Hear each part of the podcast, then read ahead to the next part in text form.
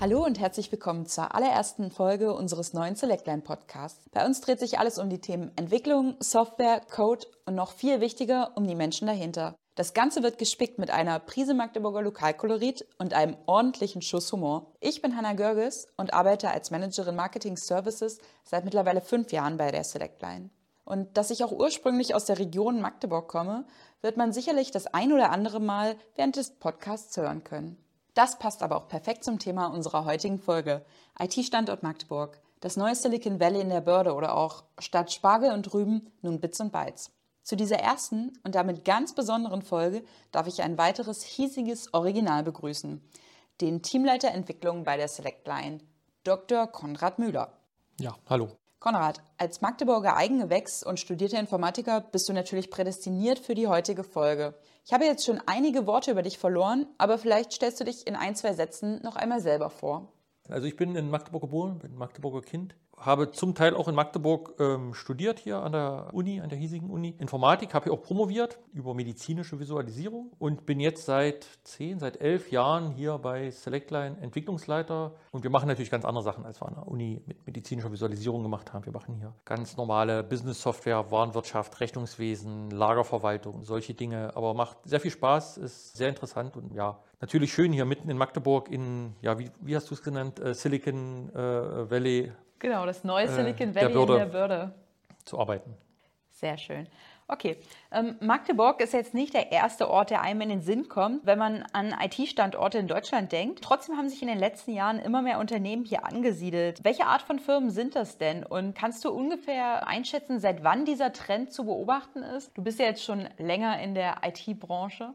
Ja, also so ganz, dass man Magdeburg als IT-Standort nicht auf dem Schirm hat, ähm, mag auf Firmen zutreffen. Ich glaube, vom universitären Standpunkt her, von der Ausbildung her, war Magdeburg schon immer top. Also wir haben hier die Otto von Guericke Universität mit einer sehr tollen Informatik. Es gibt auch regelmäßig diese in der Zeit diese Hochschul-Rankings, wo Magdeburg immer im vorderen Drittel, glaube ich, landet, immer ganz toll vorne mit dabei ist. Und dass sich hier auch im, im IT-Bereich, speziell im Software-Bereich was tut, ist vielleicht so seit ungefähr zehn Jahren, kann man sagen, der Fall. Da haben sich immer mehr auch externe Firmen hier angesiedelt. Äh, bekannteste ist vielleicht IBM damals gewesen. Auch viele kleinere Firmen, die auch aus Ausgründungen teilweise aus der Uni entstanden sind. Und dann, ja, natürlich mittendrin Selectline als Urgestein, kann man ja dann auch fast sagen, Magdeburg Urgestein, 30 Jahre sind wir jetzt, glaube ich, dabei. Ja, das ist ein ähm, ordentlicher äh, Zeitraum für so ein Genau, also, also deswegen glaube ich, dass es so gar nicht auf dem IT-Schirm war, glaube ich nicht. Aber man sieht es jetzt halt vielleicht stärker durch solche Sachen. Wir wissen ja, Intel hat äh, vor ein paar Monaten gesagt, dass sie herzieht. Das wirft natürlich dann nochmal deutschlandweit so ein Schlaglicht auf die Stadt und dann denkt man, dann gucken alle mal mehr hin, als es vielleicht die letzte Zeit getan haben. Du hast Intel gerade schon angesprochen. Was glaubst du denn, was die Region gerade für so große weltweite Arbeitgeber so interessant macht, dass man jetzt sagt, okay, Intel hat sich gegen unglaublich viele Konkurrenten für Magdeburg entschieden. Was ist das Reizvolle an dieser Region? Naja, zum einen sagt Intel ja selber, ist die Lage. Ja, wir haben hier Autobahnen, wir liegen irgendwie in so einem Kreuz zwischen Hannover, Berlin, Leipzig, Hamburg, so in so einem Kreuz in der Mitte Deutschlands irgendwie gefühlt. Ja, nicht nur gefühlt, auch real. Und dann ist es wiederum, ja, die, die, die Fachkräfte, die hier vielleicht noch vorhanden sind oder die hier ausgebildet werden. Also, ja, wir haben die Universität, wir haben die Fachhochschule, wir haben auch um Magdeburg drumherum Fachhochschule Harz, Bernburg, bilden auch Informatiker aus, bilden IT-Fachkräfte aus. Wir haben auch eine, eine, eine Tradition mit Elektrotechnik hier. Also, das sind so Sachen, wenn man da als internationaler Konzern drauf guckt, kann das schon verlockend sein. Neben den anderen Sachen, hier ist Bürde, ist plattes Land, die haben also Intel wohl hier irgendwie zig Hektar platte Fläche, die sie woanders wahrscheinlich nicht mehr haben, wo alles schon zugebaut ist. Und das sind natürlich Sachen, die verlockend sind. Genau, würde ich auch sagen. Gerade mit den freien Flächen, die hier bebaut werden können, und vor allen Dingen den Fachkräften. Du hast es ja gerade angesprochen. Bisher gab es ja auch immer dieses Abwandern. Viele, die hier studiert haben, sind wieder gegangen. Meinst du, das könnte sich ändern, wenn jetzt Intel sagt, ihr könnt bleiben? Ist die Region hier so reizvoll, Auf jeden Fall. Bleibt? Ja, also ja, klar, als Magdeburger ist das selbstverständlich, dass, dass man das hier toll findet. Und ich sehe auch ohne Intel schon seit ein paar Jahren, sehen wir den Trend, dass, dass Leute wieder zurückkommen. Also dass, dass Leute, die hier vielleicht studiert haben oder hier zur Schule gegangen sind, woanders hingegangen sind, zum Studieren, andere Jobs angenommen haben und jetzt wieder zurückkommen. Dann, wenn es darum geht, eine Familie zu gründen, vielleicht ein Haus kaufen zu wollen oder Haus bauen zu wollen, was in Magdeburg ja noch relativ einfach und, und günstig zu haben ist, dann kommt man zurück als Fachkraft, als ITler mit Erfahrung. Das merken wir auch bei uns bei Selectline. Wir haben viele Kollegen, die eigentlich vielleicht mal irgendwann äh, in Magdeburg waren und dann jetzt wieder zurückgekommen sind. Und ja, Magdeburg ist reizvoll. Ja, ist eine Stadt am Fluss, äh, ist sehr grün. Wir haben viele Parks, wir haben Elbauenpark, wir haben Stadtpark, gefühlt irgendwie direkt hinterm Rathaus. Das, das macht so eine Stadt natürlich schon lebenswert. Und hinzu kommen ja so harte Fakten wie das Geld. Also du zahlst in Magdeburg immer noch günstige Mieten. Ja, ich habe gesagt, man kann immer noch günstig Häuser kaufen. Wobei günstig natürlich relativ ist. Aktuell, ähm, Aktuell ist das natürlich, natürlich in auch Bewegung. dem Trend an, aber ich ja. denke, im deutschlandweiten Vergleich äh, ist das hier alles noch relativ. Aber wenn man günstig. sich andere IT-Hochburgen ja, anguckt, wie wahr. München oder Frankfurt oder Mannheim, Stuttgart, eine ganz andere, ja, das steht ist eine ganz andere Relation, Liga. Ja. ja. was, was es heißt, Mieten zu bezahlen für eine Familie, vielleicht ein Haus im Grünen zu kaufen und so weiter. Das, das ist natürlich in Magdeburg alles noch gut möglich.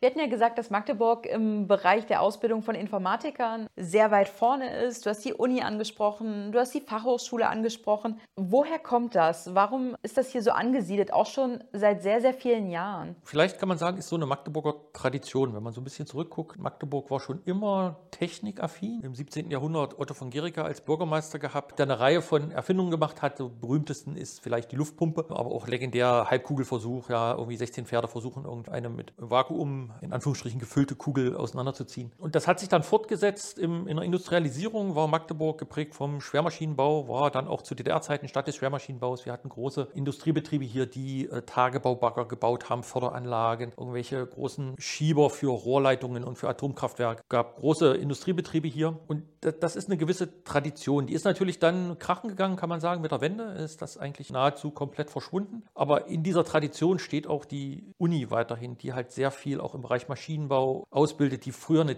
technische Universität war und dann zusammengelegt wurde mit der Wende mit Medizin und mit der Pädagogik und die jetzt eine richtige vollwertige Universität seit ungefähr 30 Jahren ist. Und das merkt man natürlich, dass das weiter fortlebt. Sagen wir mal so, wenn du Jura studieren möchtest oder, oder irgendwie ähm, altägyptologische Geschichte, dann würdest du das nicht in Magdeburg ja. tun. Magdeburg ist diese Tradition der, der Technik und das ist dann nur folgerichtig, dass wir eigentlich dann jetzt quasi auf die neuesten Technologien setzen und äh, ja, Chipproduktion von Intel kriegen, Softwarebuden haben hier. Das ist eigentlich nur folgerichtig. Die Entwicklung von den großen schweren Maschinen zu den immer kleineren, feineren Strukturen ist also praktisch schon geschichtlich bedingt. Hier sind Macher am Werk sozusagen in Magdeburg. Kommen wir nun von den Vorteilen für die Unternehmen zu den Vorteilen für die Arbeitnehmer. Du darfst jetzt auch gerne kräftig die Werbetrommel rühren für Magdeburg. Was hat Magdeburg denn zu bieten? Was macht Magdeburg so reizvoll?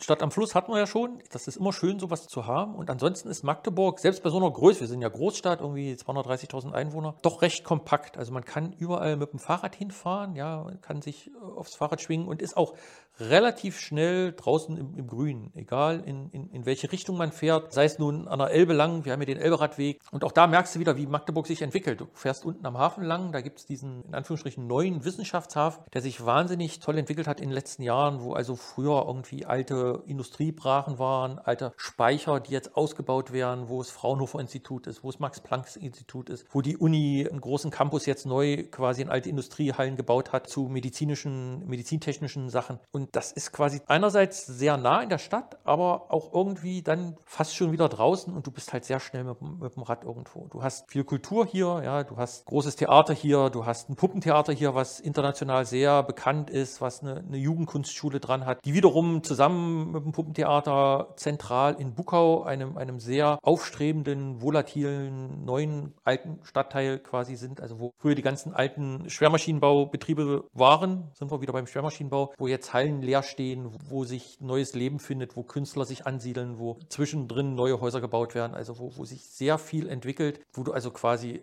ja auch einen sehr hohen Freizeitwert hast. Also du musst halt so nicht nur in Magdeburg wohnen, um hier zu arbeiten, sondern du hast halt breite Angebot an, an, an Freizeitsachen in Magdeburg. Magdeburg. Also ich gehe in meiner Freizeit persönlich gerne ins Kino. Da hat man in Magdeburg ja auch neben den großen Blockbuster-Palästen auch noch ein bisschen Auswahl, zum Beispiel mit dem Moritzhof. Was machst du denn gerne in deiner Freizeit? Also außer mit dem Fahrrad die Umgebung zu erkunden. Ja, Fahrrad hat man schon. Anderes Ding ist Sport, aber nicht selber machen. äh, ja, ich bin Entwickler, das, das würde nicht passen.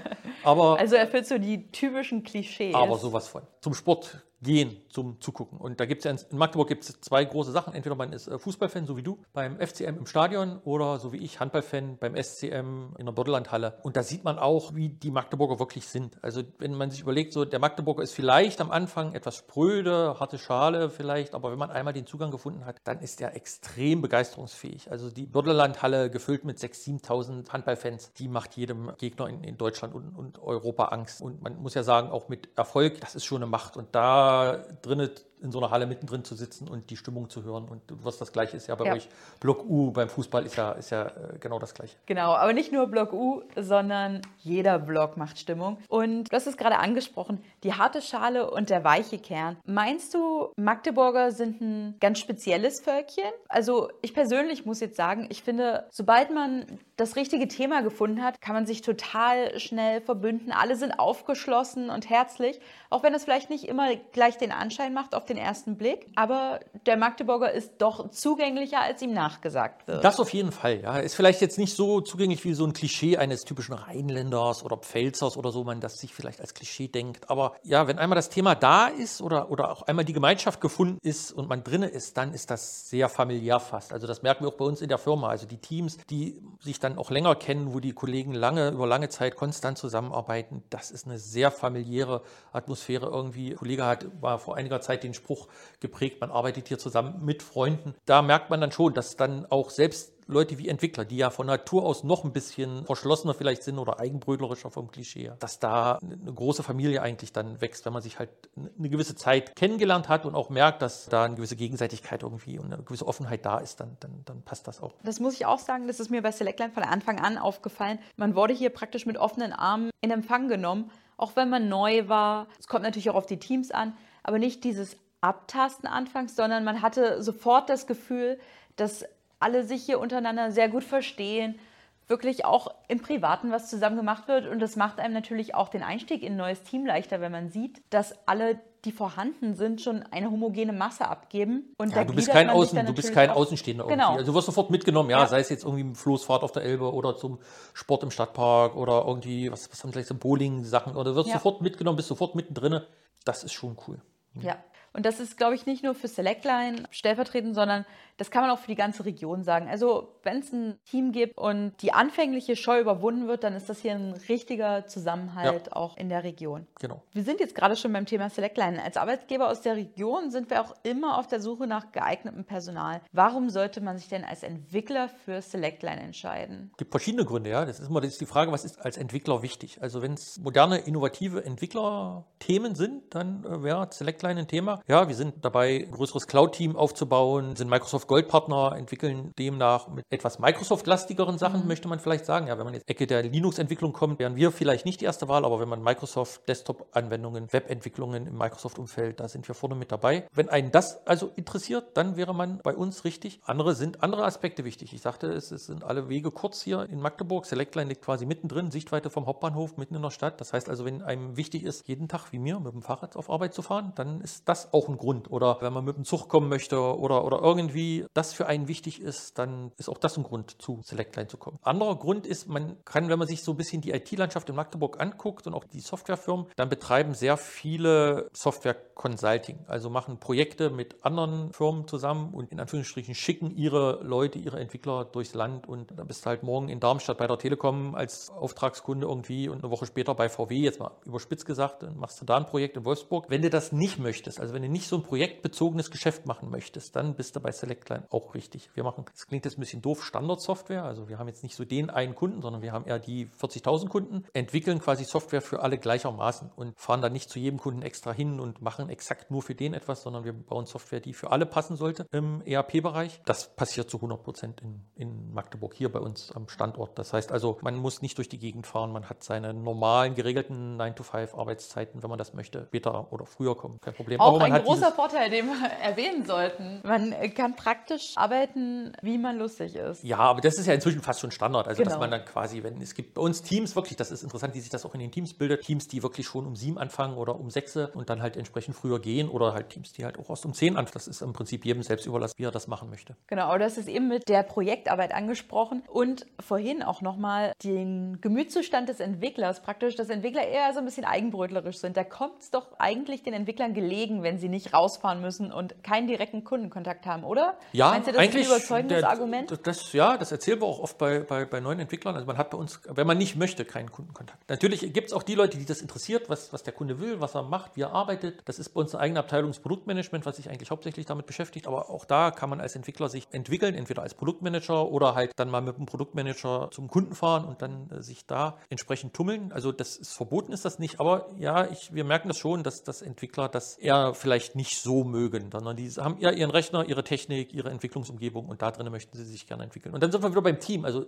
wir wollen nicht den Entwickler oder wir haben bei uns nicht die Entwickler, die alleine irgendwie im Keller vorm Bildschirm sitzen, sondern schon im Team arbeiten, viel kommunizieren, viel reden, aber dann halt mit in Anführungsstrichen ihrem Team, ihren Entwicklern in dem Umfeld sich bewegen. Sehr schön. So, dann sind wir auch schon durch mit der ersten Folge. Wie hat es dir denn gefallen? War schön. Gucken. Also es wird spannend zu sein, wird spannend zu sehen sein, was, was noch daraus entsteht. Wir haben ja noch ein paar Sachen äh, im Köcher, was wir uns Genau. überlegt haben, Themen, die wir bereden können. Mal gucken. Genau, ich denke auch, das war gut und viele spannende Themen haben wir noch im Petto. Wir können gespannt sein. Dann bedanke ich mich bei dir und Gerne. wir hören uns wieder. Ja, hat Spaß gemacht.